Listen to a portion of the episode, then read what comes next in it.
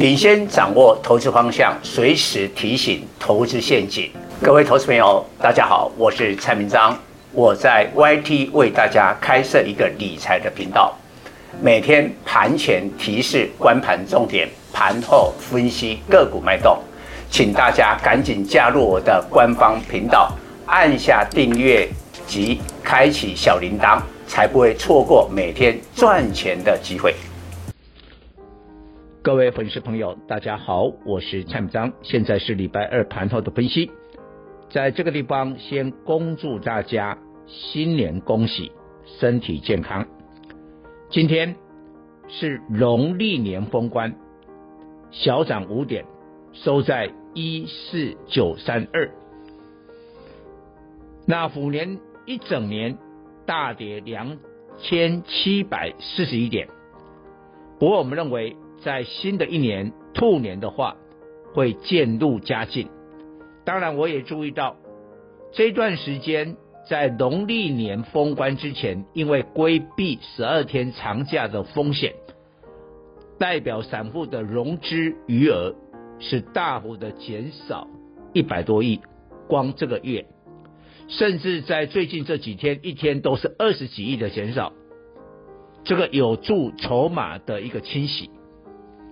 当然了，我比较认为，在未来的十二天，美国科技股的财报是最重要的观察。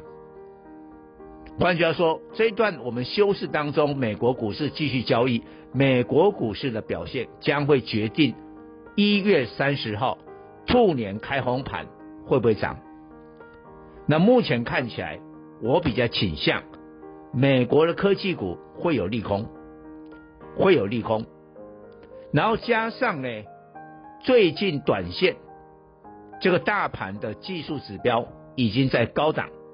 今天收盘之后，虽然指数没有攻上万五啊，但是呢，K 值在九十一趴，所以我不排除只要美国的科技股有什么闪失，一月三十号的兔年开红盘是或有变数，可能短线的整理。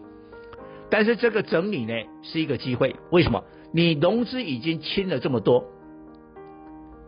然后呢，散户不愿意抱股过年，也反应过了，所以开红盘不见得要涨，做适当的整理之后，后面会更好。那当然呢，从盘面来看，我们在封关之前，最主要是外资，外资买超一月份一千多亿。他当然买金元双雄，你看到联电的话说好吗？去年的财报是不错了，EPS 七块，但第一季的财测是悲观的啊，毛利率啊要掉到了七季的新低啊，产能利用率都要下滑，但是今天涨了，今天还涨一点零五，来到四十五点九五，为什么？我认为主要的原因应该就是外资卖太多，所以现在反正啊。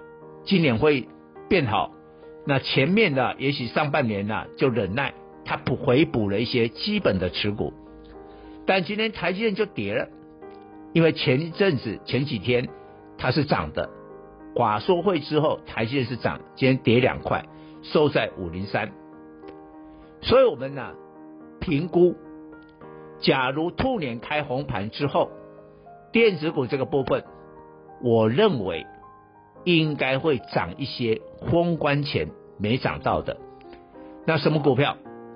我认为储能啊，这个储能的股票今天都表现的普遍的不错，高利还拉到涨停。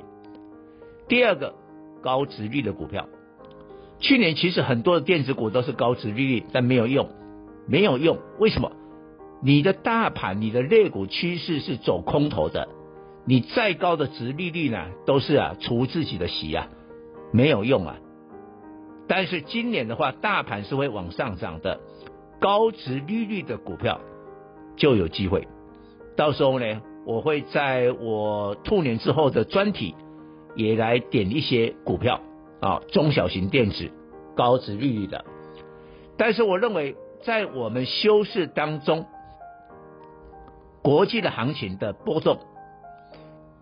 我认为呢，兔年之后，钢铁、还有部分的航运，尤其散装轮是会表现的。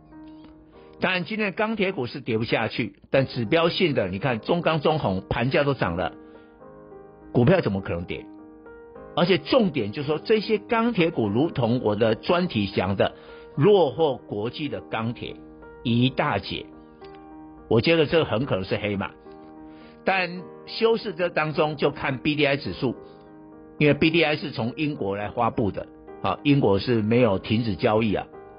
所以这段时间 BDI 假如能反弹的话，兔年的开红盘，散装轮也应该表现。哎，今天你仔细看，主要的散装轮，裕民啊、四维行、惠阳 KY，今天都明显的收红了。